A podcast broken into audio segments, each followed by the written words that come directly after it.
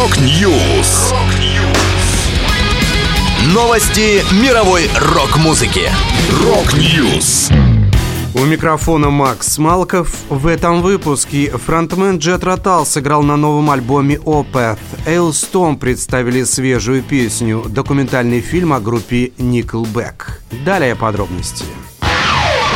Invite the hand between sharp teeth to prove good faith, to reconcile the bond unbroken. Trickery could not prevent the savage bite, and free at last with jaws against the ground and sky, the final fight.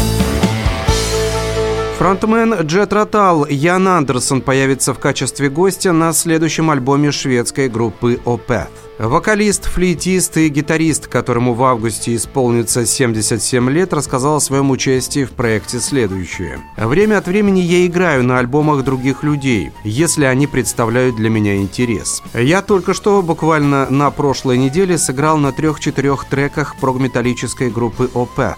Напомню, последний альбом шведов «In Caude Venenum» вышел в сентябре 2019 года.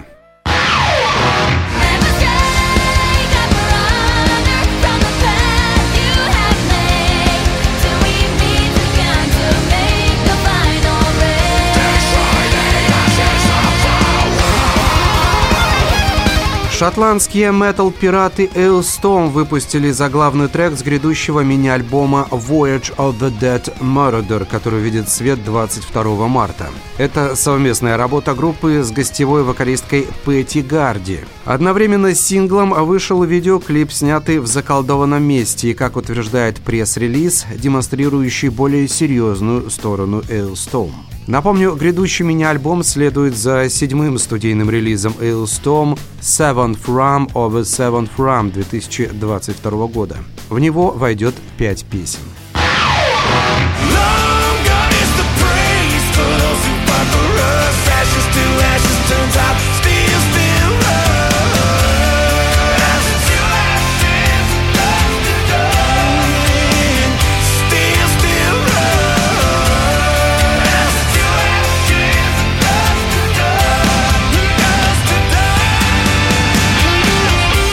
27 марта состоится мировая премьера полнометражного документального фильма «Hate to Love Nickelback», посвященного одной из самых популярных канадских рок-групп.